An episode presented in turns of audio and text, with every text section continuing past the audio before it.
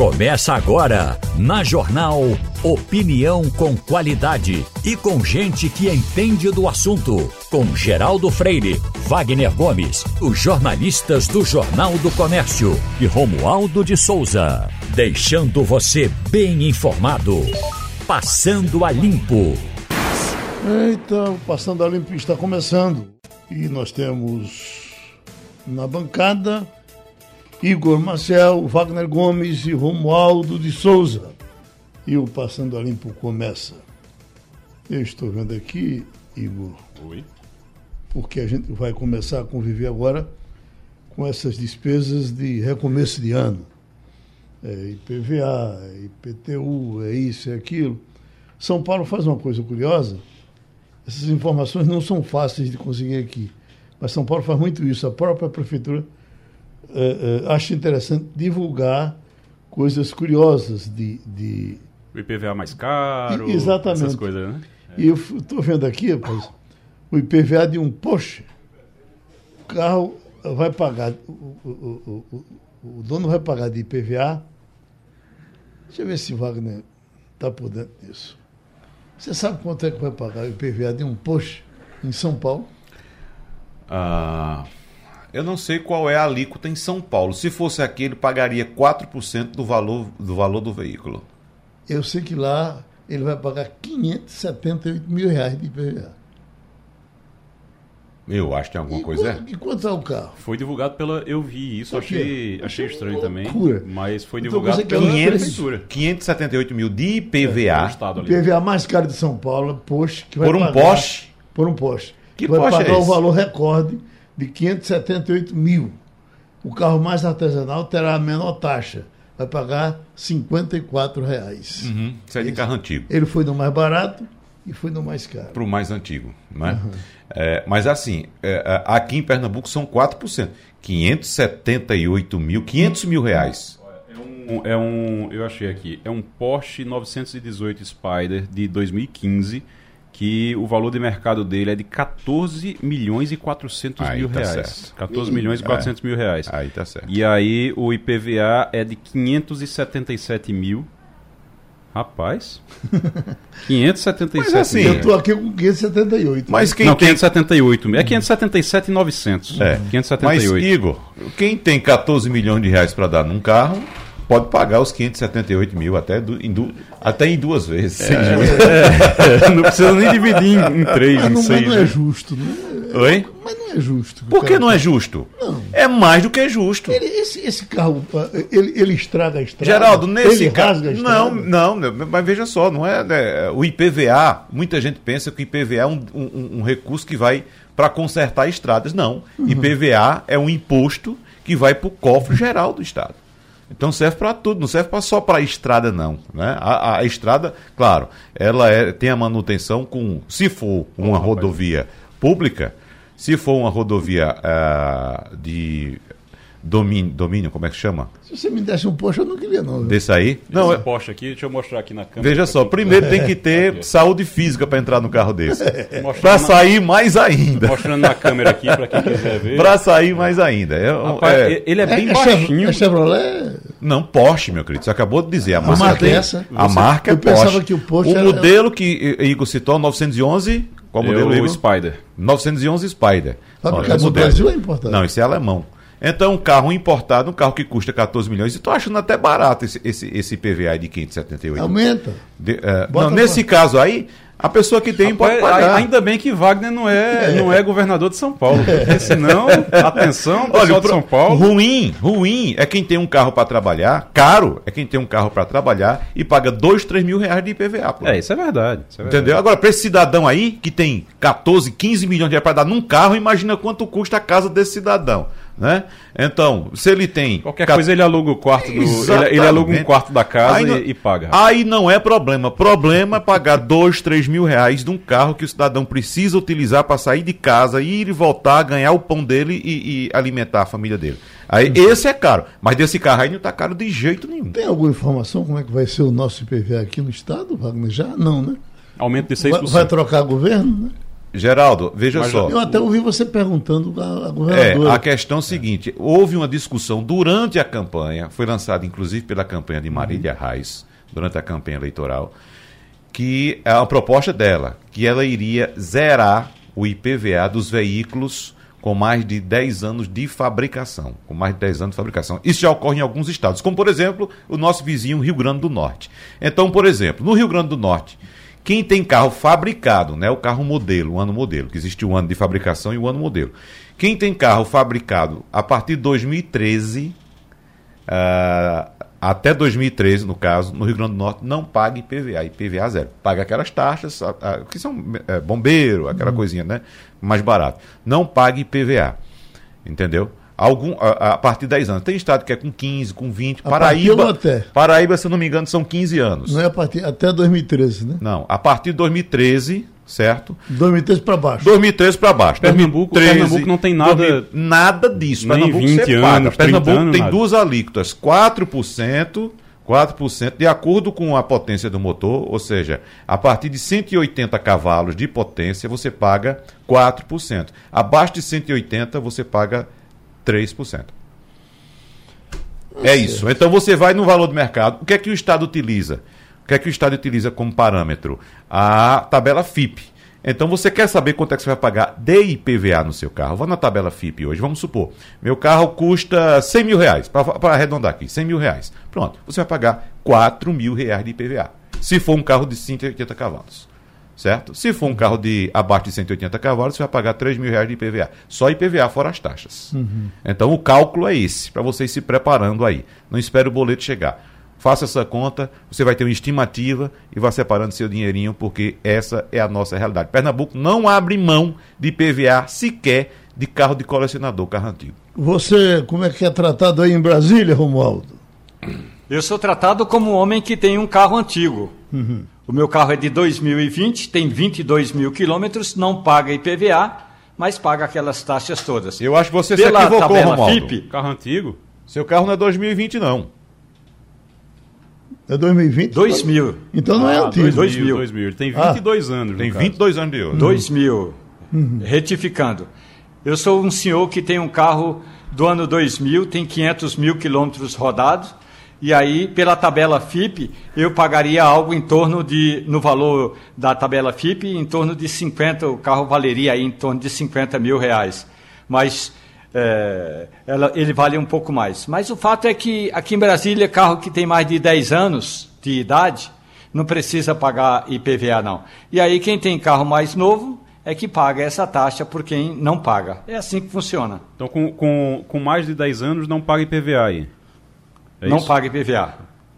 Nós divulgamos aqui hoje, na primeira página, ah, algumas mudanças que aconteceram com relação às estradas, nas, eh, eh, que as pessoas vão conviver com elas, porque vão viajar mais nesse fim de ano.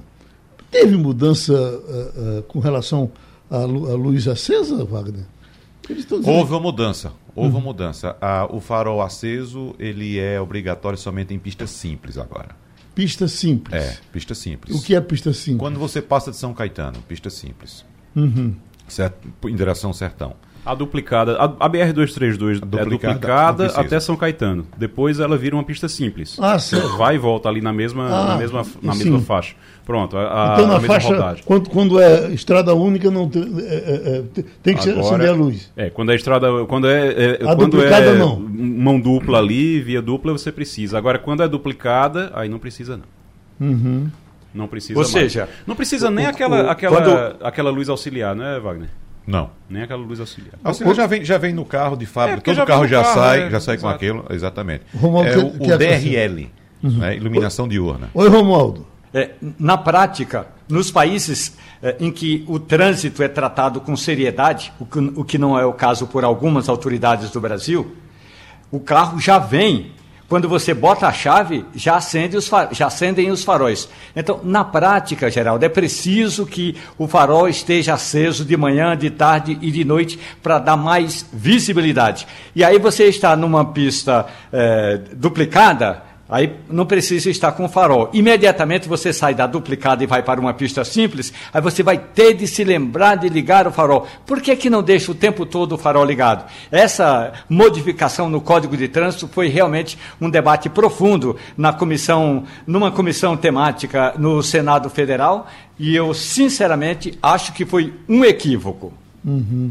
E, e, é, teve algum resultado, Wagner, de, de o fato de manter a luz acesa diminuiu o número de acidentes? Geraldo, veja só, o farol aceso... Ou só foi gastar minha bateria? Como o Romualdo está dizendo, não, não vai gastar sua bateria. Mas não? O que ele vai gastar, na verdade, vai diminuir o tempo de vida útil do, do, da, da, da, lâmpada. Uhum. A lâmpada da tem lâmpada. um tempo, toda lâmpada tem um tempo de vida útil. A bateria do seu carro não vai gastar. Tem gente que pensa isso, não. Quando seu carro está em funcionamento, não é a bateria que alimenta os, os equipamentos é um equipamento chamado alternador. A bateria é um uhum. acumulador de energia que serve basicamente para dar partida no seu carro. Né? E quando ele está desligado, funcionar alguns equipamentos.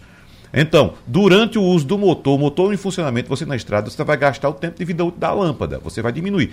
Porém, esse artifício é importante para aumentar a sua segurança. Você passa a ser mais visível. Como disse Romualdo de Souza, foi, é, no meu entendimento agora, Romualdo, um retrocesso, porque o farol aceso confere a quem está, em ambos os sentidos, mais visibilidade. Inclusive para pedestres também, pessoas que, tá, que, que estão circulando, veículos que estão circulando no sentido contrário. Isso é importante, isso é importante. Então, mesmo sem proibição, está viajando, está na estrada, não custa nada.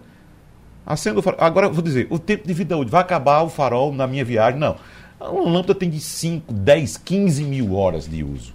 Então, depende muito do tipo de lâmpada também. Eu estou uma coisa assim penosa, essa situação de Pelé, né, rapaz? O cara que teve sempre um, um homem de ferro, né, se vê nessa situação. O, o, o, e as metástases são, são em, já pegando o corpo todo, é, é, coração, rim, então, evidentemente que é uma questão de, de, de espera, né? Está é. internado desde outubro, uhum. vai, vai passar o Natal ainda internado. Imagine um, um, câncer quando atinge o coração.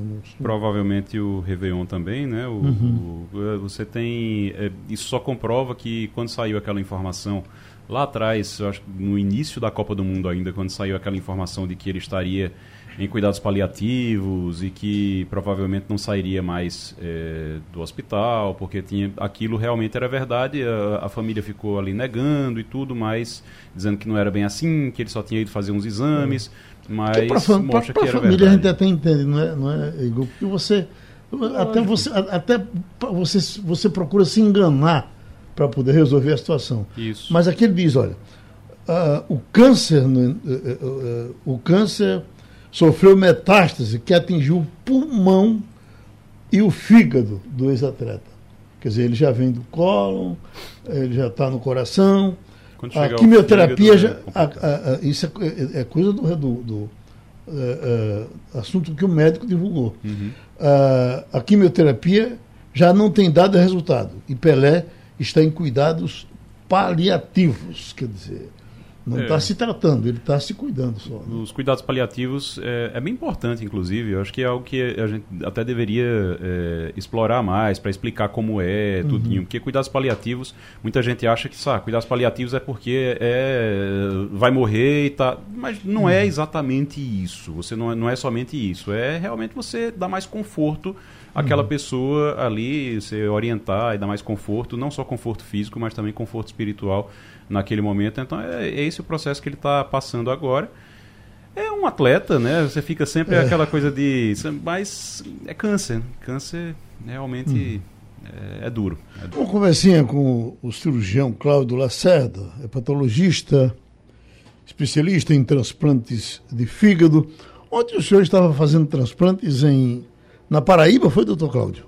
Foi, João Pessoa. A gente tem um programa lá, a gente inseriu o estado da Paraíba no mapa da transplantação de fígado. Estava um pouco acortado, estava é, um pouco. Nós acordamos o Estado para esse tipo de, de essa modalidade de transplante. Uhum. Ô, doutor Cláudio, é, é, essa, a questão dos transplantes depois da pandemia, o ritmo, se pegou o ritmo da doação, do próprio transplante. Eu lhe digo isso porque eu estou impressionado com o que está acontecendo com a gente aqui na doação de cadeiras de rodas agora no fim do ano. A gente se acostumou a quando chegava aí no mês de novembro, né? Novembro, dezembro, é, era uma loucura de gente chegando aqui doando cadeira de rodas. Isso não está acontecendo agora.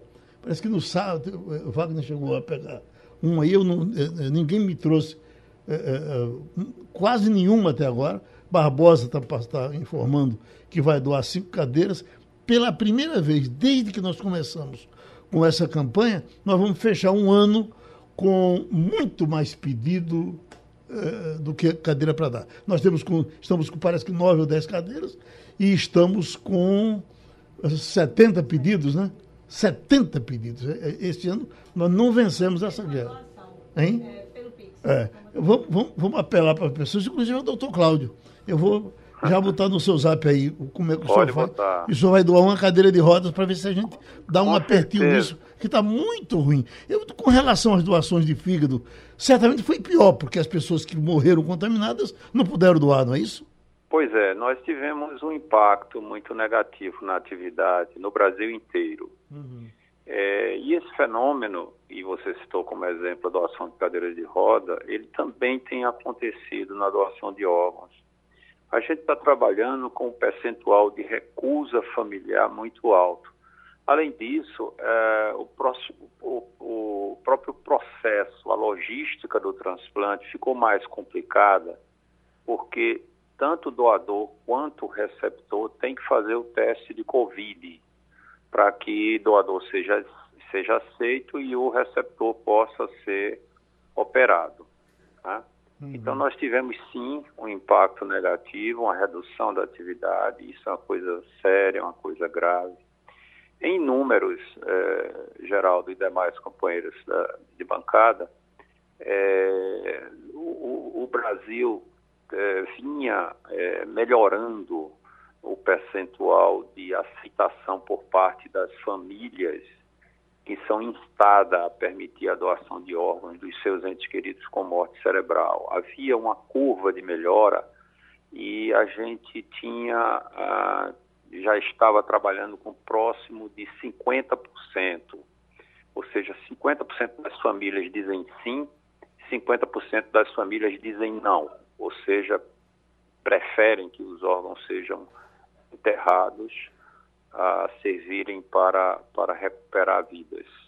Ô, doutor, Foi por isso. A, a que o senhor atribui essa, essa, esse endurecimento do coração das pessoas? A gente até pensava que a, a pandemia amoleceria mais os corações. Elas ficaram mais duras. É a questão política? É o anticiência que faz isso? Pois é, pois é. Isso é um fenômeno sociológico aí que eu pessoalmente não, não tenho uhum. informações para fazer uma análise mais, mais profunda, né? Mas é o fato. É, infelizmente é o que está acontecendo. Eu não sei se esse clima, essa atmosfera radicalizada né, com a questão política aí teve alguma influência nisso, não sei, não sei mesmo. Uhum. Mas a gente está trabalhando com alguma coisa em torno de 46, 47% de recusa familiar média. Isso é muito alto, é uhum. é muito alto. E é, é lamentável que isso uh, esteja acontecendo. Uhum. Por isso que eu mandei aquele vídeo ontem para você, uhum. Geraldo. Eu tenho certeza que com o coração mole que você tem, você deve ter se emocionado uhum. muito e pediria até para que você comentasse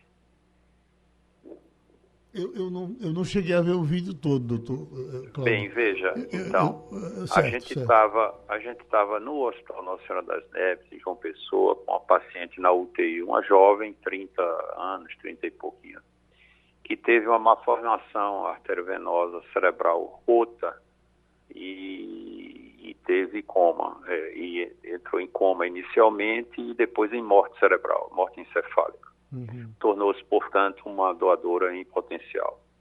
E a, a, família foi notificada da morte cerebral e a central solicitou a doação dos órgãos. E a família permitiu que todos os órgãos eh, fossem retirados. E pela primeira vez, essa doação foi feita no próprio hospital, ou seja, no hospital onde estava internada a pessoa com morte cerebral, foi feita a captação dos órgãos e os transplantes de rim, coração, fígado. Né? É, lá a gente não faz transplante de pulmão, mas faz desses outros órgãos.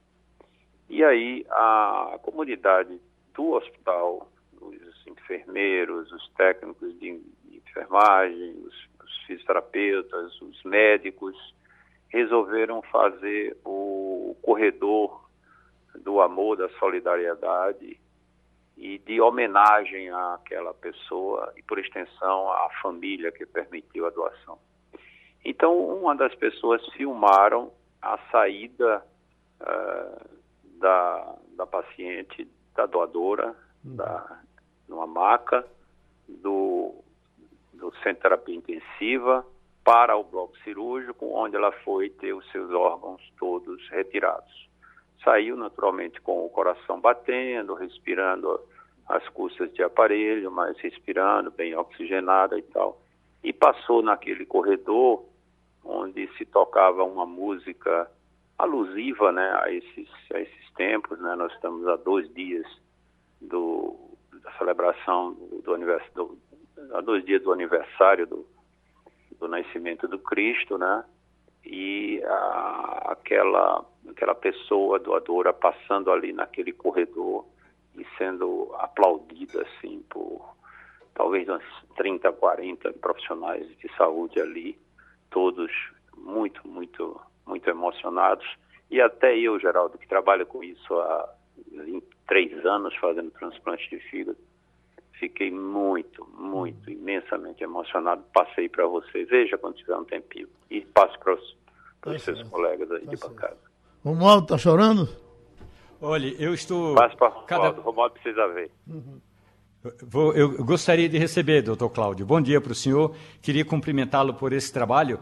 Do ponto de vista jurídico, disse que o grande legado do governo do presidente Michel Temer foi colocar Alexandre de Moraes no Supremo Tribunal Federal. Do ponto de vista da medicina, o maior legado de Temer foi colocar um avião da Força Aérea Brasileira à disposição para o transplante de órgãos. A gente sabe esse relatório, que aliás a equipe de transição não divulgou, infelizmente, mas esse relatório é tocante, mexe com a gente a capacidade de organização que tem a Força Aérea Brasileira, os hospitais públicos e privados no transporte desses órgãos. Aqui em Brasília, doutor Cláudio Lacerda, isso deveria valer também para que Paulo Câmara e a futura governadora de Pernambuco também colocasse isso no plano de governo deles, que é o seguinte, o Detran tem um, um, um helicóptero que faz o patrulhamento de trânsito, mas toda vez que chega no aeroporto aeroporto, no aeroporto militar, um avião da Força Aérea com um órgão, o Detran vai lá com o helicóptero, pega aquele órgão e leva no hospital. O que significa dizer que essa agilidade tem salvado vidas, Cláudio Lacerda. Isso, isso, isso é magnífico. Isso é uma coisa que certamente vai melhorar muito a logística dos transplantes, diminuir o chamado tempo de isquemia que é o intervalo de tempo entre o momento em que o órgão deixa de receber sangue no doador e passa a receber no receptor. Esse tempo ele não pode durar mais de 12 horas, não pode ser maior que 12 horas no transplante de fígado e não pode ser maior que 4, 6 horas no transplante de coração. Então, isso é uma coisa fundamental, né? Com o trânsito das grandes cidades, isso pode ser uma coisa decisiva. Nos Estados Unidos, eles já têm alguma experiência assim, muito é, com a utilização de drones para esse, para esse transporte, mas isso ainda não, não chegou no Brasil. Tá bom. Doutor Cláudio, que o senhor tenha um bom Natal, permaneça na sua luta. E estamos pra aqui. Para tá todos tá vocês também, viu, que praticam aí, que fazem esse jornalismo tão cidadão. Muito obrigado. Recentemente a gente falou do ranking da, das seleções do mundo. O Brasil, em primeiro lugar, esperava-se o resultado oficial da FIFA, que saiu ontem. Surpresa dessa Copa, Marrocos foi a seleção que mais posições subiu. Subiu 11 posições. É, chegou a 108.085 pontos. Canadá deixou a Copa sem, sem pontuar, perdeu mais posições do top 10, e é que a, a relação que, que eu recebi aqui só foi das 10 principais. O Brasil mantém é, um milhão. Não, é. Pô, isso aqui, diga esse número aqui para mim que eu estou meio Deve perdido. Ser... É mil ou um milhão? Deve ser mil, não? É mil. 1840, vírgula, né? 1840,77. Vamos ver mais, Paulo. Brasil, 1840. Argentina, 1838, bem pertinho. Bem pertinho, nossa é, vizinha. Né? Bélgica, 1781. Inglaterra, 1774. Holanda 1740, Croácia 1727. Cadê a França? Itália, e... A França foi a, a França foi terceiro. Ah, tá. Uhum. Eu não falei França, é, não? Você pulou para a Bélgica. Ah, foi? Pronto. Foi. Então, uhum. França 1823. França em terceiro. Então, Brasil, Argentina e França. Bem juntinhos. Brasil 1840, Argentina 1838, França 1823. Uhum. Agora, esse é, essa é uma pontuação que leva uh, em consideração vários fatores, Geraldo. Já, já, dissemos aqui. Está é, né? tá escrito aqui no, no começo. É, exatamente. É. Então, então a, gente... a ponderação que a FIFA faz desde o nível de dificuldade que você vai enfrentar. Por exemplo, uma vitória do Brasil sobre a França tem uma pontuação maior do que uma vitória do Brasil sobre, por exemplo, Camarões. Se ela for no tempo normal, ela tem uma pontuação. Se ela for para os pênaltis. Se for amistoso, a pontuação é menor. Se for partido oficial, a pontuação é maior. Então são vários fatores aí. Uhum. Agora, então vocês estão sabendo, foi é, praticamente a mesma, a mesma é, colocação que o pessoal de imprensa. É, porque, porque as regras são colocadas. Uhum. Então foi que aquele pessoal fez, se antecipou. Uhum. Pegou, pegou, é, fez a conta. É. Parou para fazer conta, pronto. Uhum. E por isso que bateu. É. Olha, nós estamos com o doutor Lucivano de Atobá. Uh, professor, o que nós estamos observando é, é, é, chuva e mais chuva, cada chuva doida danada. Minas Gerais é uma coisa de assustar. Espírito Santo, muito problema. Paraná, muitos problemas. Quando é hoje, deu uma chuva agora de madrugada para o lado do Maranhão que arrancou um montão de coisas. Sul da Bahia e, também está alagado. A, a Bahia está tá uma loucura. Sul da Bahia. Sul, é, da quando Bahia você tá junta alagado. Minas e Bahia, morreu mais de quase 50 pessoas. Morreram. Aí eu lhe pergunto, essa chuva, a, a, quando a gente vê a barba, como é que se diz no interior? Quando você vê a barba do vizinho arder, bota a sua de molho. Nós passamos por toda aquela situação de chuvas, tivemos todas aquelas, aquelas consequências e não vimos nada acontecer com relação à melhoria. Aqui deu uma chuva hoje de madrugada, viu? Também. Pequena, né? Pequena, mas deu uma Aham. chuva hoje de madrugada. Essa, nós estamos, é, claro, essa chuva pode vir para cá também, não é, doutor Luciano? Bom, é, meu bom dia a você, Geraldo, aos demais membros aí da, do Passando a Limpo e bom dia aos seus milhares de ouvintes. Veja, Geraldo, esse ano está começando a se repetir o que aconteceu no ano passado, no outro ano, que vem acontecendo há muito tempo. Veja bem, é um fenômeno interessantíssimo e também um fenômeno que está dentro do ciclo é, climático aqui da América do Sul. Trata-se de, um, de um fenômeno chamado é, vórtice ciclônico de altos níveis. Primeiro sistema que está atuando, principalmente no Nordeste, naquela área, inclusive, do meio norte, mas o centro dele está numa parte ainda do agreste da Zona da Mata e também do Atlântico. Esse é o primeiro fato. Uhum. vai explicar o quê? Essas chuvas de ontem, de hoje, de há três dias, que vêm se verificando lá na região do Maranhão, do Piauí e, inclusive, felizmente, no nosso sertão semiárido. O segundo fenômeno, Geraldo, uhum. é um chamado Zona de Convergência do Atlântico. Esse fenômeno é muito curioso mas às vezes ele é preocupante. Lembre-se que nós tivemos recentemente muita chuva no sul da Bahia, trazendo um transtorno tremendo. O que é essa zona de convergência do Atlântico Sul? O nome já indica, né? Uma, uma área, uma zona em que os ventos convergem. Então, vem ventos da Amazônia carregados de umidade e são atraídos por áreas de baixa pressão que às vezes se situam em cima do Oceano Atlântico. Então sai aquela espécie de rio de muita umidade se deslocando para essa área de baixa pressão em cima do Atlântico. É esse sistema é o que está provocando as chuvas intensas lá em Minas Gerais, no Espírito Santo e no sul da Bahia. Tá? Uhum. Então, esse é o, o, fenômeno. O outro é o vórtice ciclônico, que já começa a dar sinais de dissolução. Mas vamos ter outros vórtices ciclônicos de alto nível, de altos níveis. E tem um detalhe, Geraldo: é, esses vórtices, a periferia desses vórtices, essa periferia é úmida e cheia de, de nuvens de grande desenvolvimento vertical. Quando essa periferia se instala em cima de uma região, como é agora o caso, está em cima do semiárido, está em cima do meio norte e lá aqui no, no Oceano Atlântico. Então é muita chuva. Mas uhum. o centro, se ele fica parado ali numa determinada área, então ali nós vamos ter um déficit de chuvas, portanto, vamos ter uma área é, que vai ficar com ausência de chuvas. Essa é a dinâmica, são dois fenômenos interessantes e relacionados. Uhum. Com, com, o Recife, inclusive, é, foi mais ou menos o que aconteceu naquela vez, não foi, doutor? Foi exatamente. Que nós, nós ficamos plantados aí, a gente pensava um ano, que, né, nunca mais, mais que nunca mais ia parar de chover, não foi?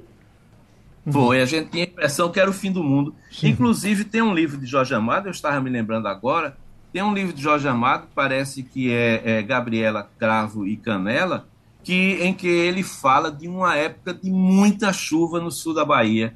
Aí é quando eu fui reler, tá, coincide exatamente com o período de atuação dessa zona de convergência do Atlântico Sul. Agora é chuva demais, viu, hum, Geraldo? Queria... É chuva que vem de sistemas de nuvens de grande desenvolvimento vertical, acompanhadas às vezes de relâmpagos, né, de raios, de trovões, etc. Uhum.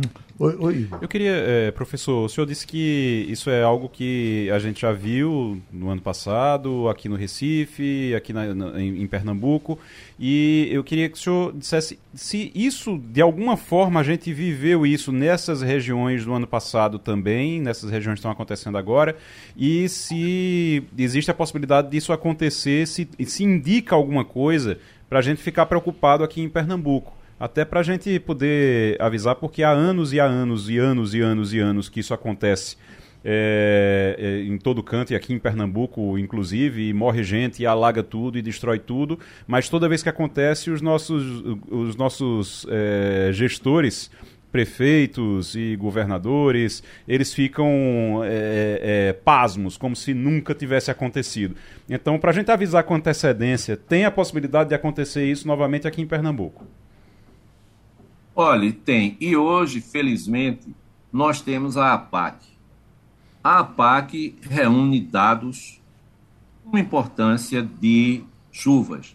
A APAC faz previsão meteorológica e previsões seguras. E tem alertado quando vamos ter um evento que a gente chama de evento extremo de chuvas.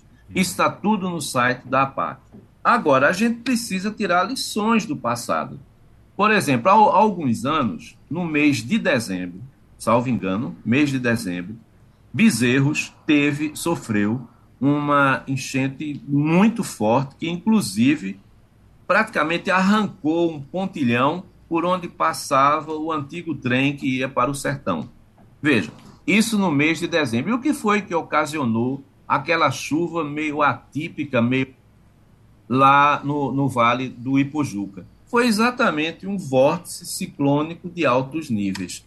Então, a, as lições ficam, né? Agora, não se tem na natureza, pelo menos no, no, domínio climatológico, essa certeza. Se no ano passado chegou em bezerros, então no próximo ano também chegará. Não, é muito, muito volátil e também muito variável essa coisa, porque esse vórtice ciclônico ele pode, é, num ano, ir mais para leste e atingir o sertão, ou pode ir mais para oeste e o centro seco fica em cima do, do, do, sertão. Então, é essa dinâmica que vai. Agora, hoje, com o monitoramento, nós temos condições de uma previsão há, há quatro dias nós vimos que estava um vórtice ciclônico de altos níveis, que não deve ser confundido com o ciclone devastador que atinge a América Central. Então já se via. Aí vem o alerta e as autoridades, no caso, né, se fosse o caso, teriam que entrar em cena, a Defesa Civil.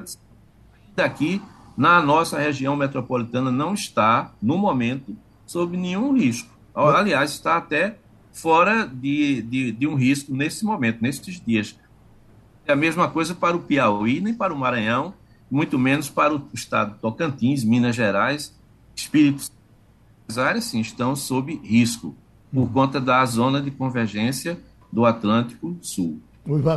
Professor Lucivânio Jatobá, sabemos que é comum é natural a ocorrência dessas chuvas nesse período do ano, nas regiões, parte da região sul, região sudeste e parte do sul da Bahia. Assim como é comum também a ocorrência de chuvas aqui em nossa região, no meio do ano, como ocorreu em maio deste ano aqui.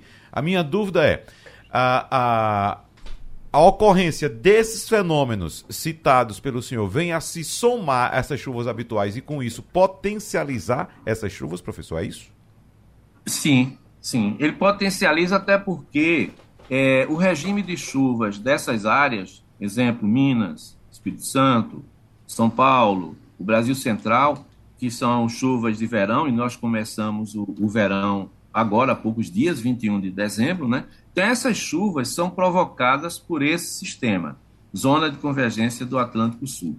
Então, ele, tendo mais ou menos energia, implicará isso em mais ou menos intensidade de chuvas. Então é preciso ficar atento. A, a, a, os governos do, do, Brasil Central sabem que nessa época de verão e às vezes até o início do outono é, são meses em que a precipitação é mais abundante, não é? Então é, é preciso esse cuidado governamental lá para o sudeste brasileiro. Agora o nosso aqui, o grande perigo para a região metropolitana do Recife, a parte leste do estado de Pernambuco, é um outro sistema totalmente diferente desses dois que eu mencionei, que é ou que são as ondas de leste. Essas são perigosas porque elas se desenvolvem em nove horas e de repente você tem uma precipitação como a que vimos nesse ano, nesse ano que está terminando, aqui na região metropolitana e na zona da mata pernambucana.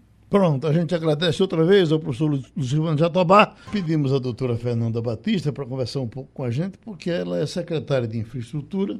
Esteve ontem na inauguração de um trecho aí na cabeça da 232 e ficamos contentes com uma parte do que foi resolvido. Mas em que percentual os, os engarrafamentos vão diminuir eh, já agora, doutora Fernanda?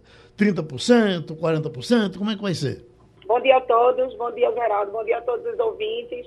É, a obra foi parcialmente inaugurada hoje, né? 75% executada na BR-232 e toda a população já tem o benefício das três faixas é, entrando e saindo do Recife.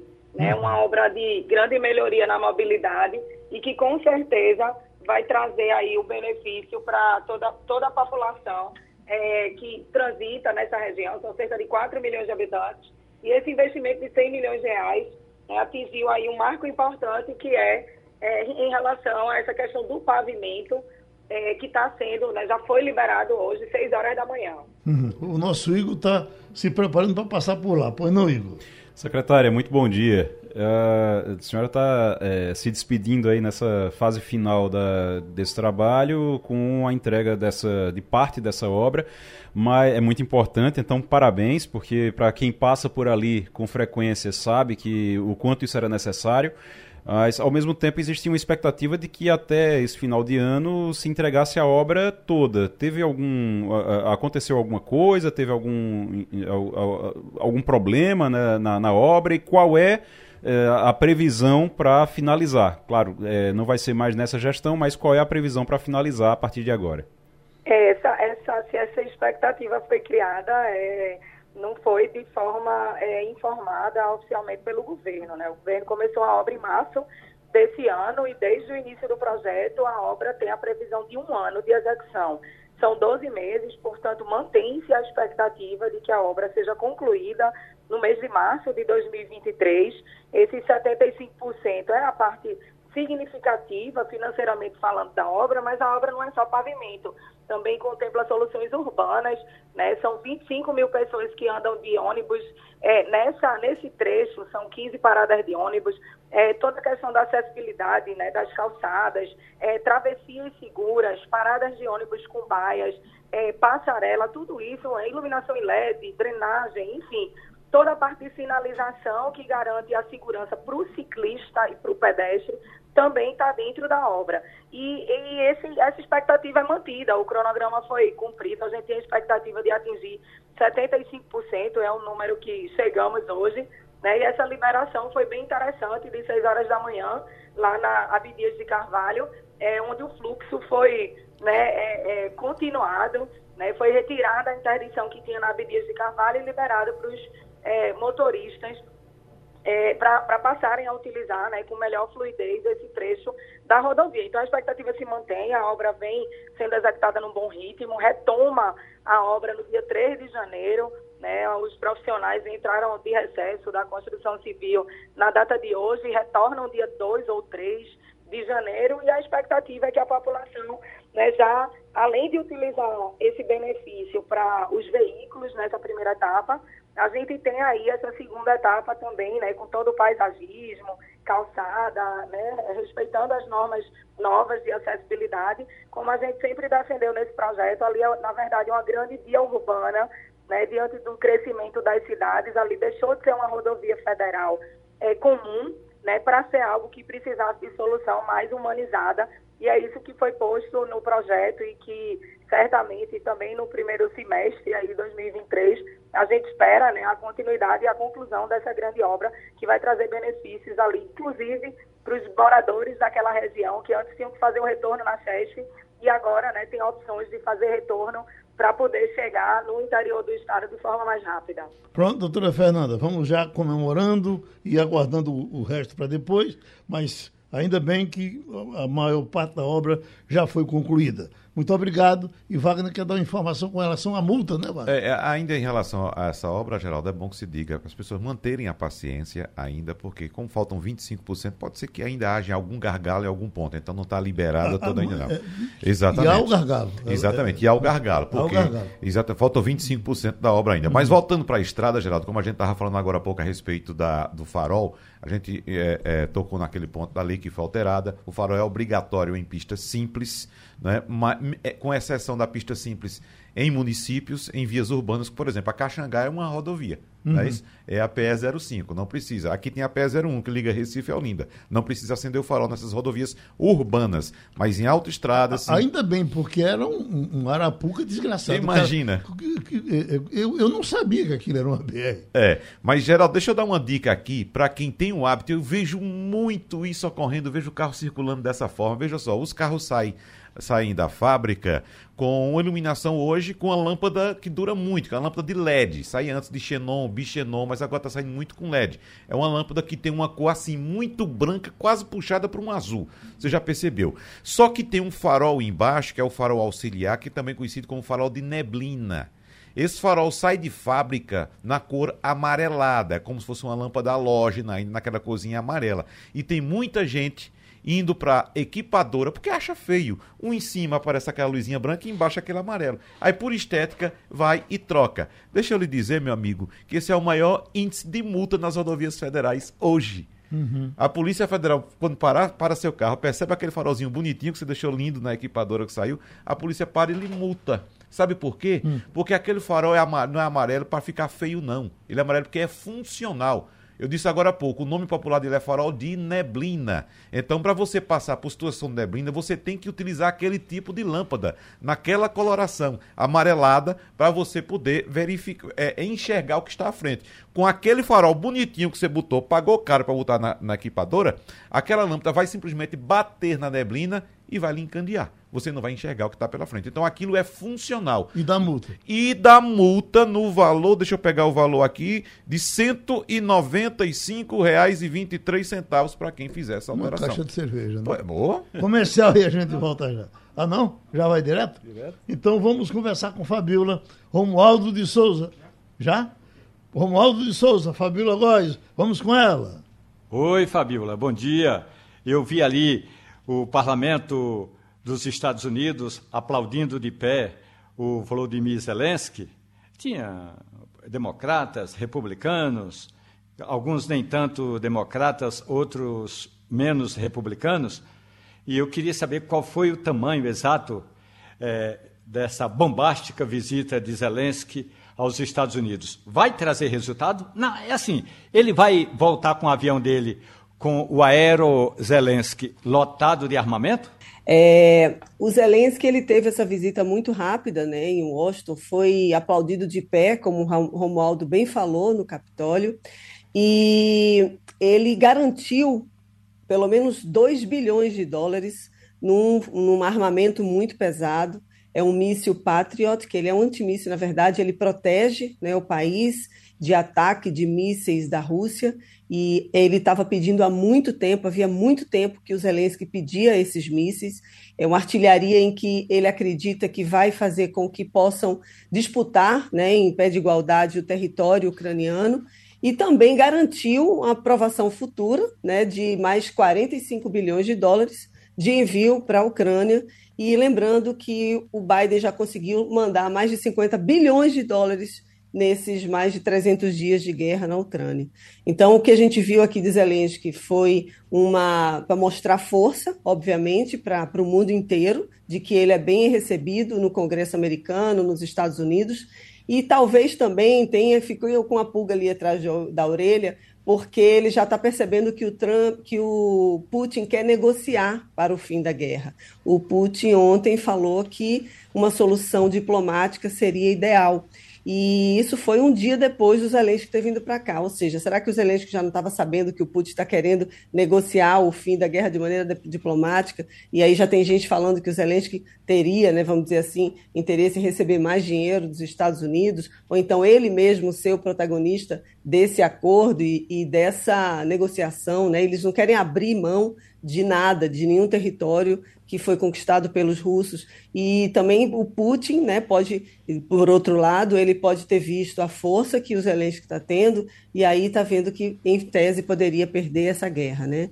É, nessa guerra que tem tantos perdedores, a gente não sabe como é que vai terminar, mas pelo menos já há uma intenção aí de, pelo menos do Putin, agora de querer negociar. A gente não sabe quem seria o interlocutor, já teve a oportunidade do presidente da Turquia, o Erdogan, também negociar, o Papa já se colocou também como negociador. A gente vamos ver o que, é que vai acontecer nos próximos dias. Agora, o fato é que fez um barulho danado o Zelensky ter vindo para cá e foi muito bem aplaudido. Vai mudar agora né, o Congresso americano a partir de janeiro, né, foi eleito agora uma nova configuração, e ele também queria é, garantir e agradecer, né? Mas se fosse só para agradecer aos americanos como ele fez, ele poderia ter ficado lá na Ucrânia. É um risco absurdo ele ter saído da Ucrânia. Ele saiu de trem, né? Pela Polônia, depois é que veio para cá. Então ele poderia simplesmente ter agradecido, como ele fez com vídeos, né? Em outro para outros países. Mas não, ele resolveu vir aqui pessoalmente. A primeira saída dele depois do início da guerra no dia 24 de fevereiro desse ano. Ô, ô Fábio, como nós estamos aqui no horário mais adiantado do que o seu há pouco apareceu, inclusive ali no telão. Uh, uh, Putin me pareceu raivoso, parece que não gostou desse encontro. Pela primeira vez, uh, até a manchete era: Putin, pela primeira vez, diz que é, fala em guerra, que ele falava em, em, em ataque, nisso e naquilo. Pela primeira vez, falou em guerra. É como que ele não tivesse gostado dessa conversa. O termo que ele utilizava era operação militar. Exatamente. É, Parece que ele não gostou militar. dessa conversa que vocês tiveram aí ontem com ele com, com, com o Zé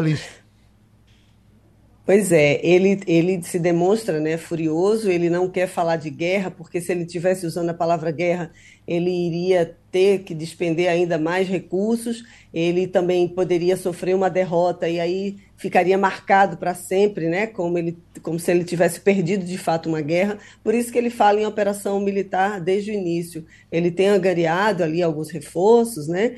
Presidente do Irã, né, anuncia, ele libera drones kamikazes para ele. É, ele teve uma reunião também com o Linkachenko, né, da Bielorrússia. Então, ele está tentando ali angariar mais apoio, está vendo que está perdendo, perdeu do Ocidente, né? O Ocidente e o Zelensky domina praticamente, mas ele realmente ele já tinha sinalizado que um dia poderia de fato declarar guerra, né? Vamos ver se vai ser agora mesmo nesse momento que ele vai fazer isso. Agora o país está um caos, né? Metade da população sem energia, temperaturas estão muito frias e só a população ucraniana que está perdendo mesmo com isso. Né? Também, obviamente, tem alguns é, resquícios né, no Ocidente, preço de gasolina que aumenta, dos alimentos, mas a população ucraniana está sofrendo muito.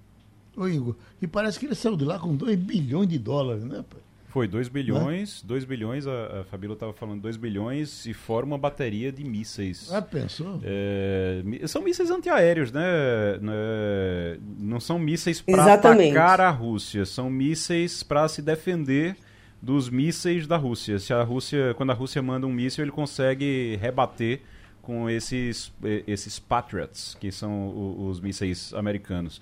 Eu queria, eu queria Fabiola, aproveitar para perguntar sobre. A gente está há uma semana, pouco mais de uma semana da posse de Lula. Aqui existia uma expectativa muito grande sobre Lula, é, sobre Joe Biden ou Kamala Harris, ou quem ele iria mandar para a posse de Lula, se é que, vai, que iria mandar alguém. Vai mandar? Tem uma comitiva? Tem, tem gente que está vindo para cá? Tem sim, Igor, bom dia. Ele vai mandar a secretária do Interior, é Debbie Haaland, que é a primeira mulher de origem indígena a ocupar um posto no primeiro escalão do governo americano. E é uma crítica, quanto mais, do presidente Jair Bolsonaro. Não vem Biden, não vem Kamala Harris, e aí ele enviou a Debbie Haaland com mais outros duas, com mais duas outras autoridades que é o diretor sênior para assuntos do hemisfério ocidental do Conselho de Segurança Nacional, Juan Gonzalez, e do encarregado de negócios da Embaixada dos Estados Unidos em Brasília, Douglas Conniff. Então vai vir uma comitiva pequena, vai, né, vai para o Brasil uma comitiva pequena, não vai ter uma grande repercussão, mas eu não sei nem se, se precisaria, viu? Porque vamos combinar, posse no dia 1 de janeiro, os líderes mundiais vão estar comemorando. Né? Aqui nos Estados Unidos está um frio absurdo Está tendo uma frente fria que vem do Ártico para cá, as temperaturas estão congelando, vai ser um, o Natal mais frio nos, nos, últimos 30 anos e a, promete também aí para o Réveillon. Então, o Biden vai ficar em casa, vai ficar quieto, mas ele tem se mostrado muito próximo. Ele mandou né, o Jake Sullivan da Segurança, é, é, como se fosse o ministério, do, um, um ministro mesmo, diretamente conversar com o Lula. Ele foi um dos primeiros presidentes a parabenizar o Lula. Então, a relação com os Estados Unidos está boa, não é porque ele não vai vir, nem Câmara Harris vai para o Brasil, na verdade, eles que, que não têm uma relação boa, mas é porque ele, ele preferiu mandar uma comitiva menor. e o Lula vai receber pelo menos 30 autoridades, né, uhum. é, representantes de países.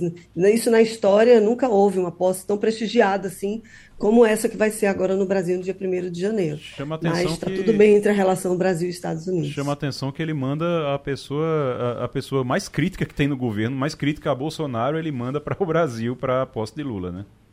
E também ela é uma defensora, obviamente, do combate eficiente das mudanças climáticas, ela de demarcação de terras. Ela é uma mulher que tem uma visão né, muito ampla em termos não só aí de, de índios, né, mas de todos os temas que estão relacionados. E é um tema que vai ser muito importante agora para o presidente Lula.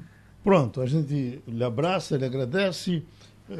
A gente se encontra a qualquer momento chega aqui um amigo para fazer doação de cadeira de rodas, uma coisa que a gente estava reclamando que estava demorando. Se ele chegou aqui, ele pode estar tá abrindo os caminhos das doações. Está vindo de onde, amigo? Do Cordeiro. Do Cordeiro? É. E trouxe dinheiro trouxe, em espécie? Trouxe foi? em espécie. Aí. Deixa eu ver aí, que às vezes ela dá trabalho para é? abrir. É. Opa. Agora. Pronto.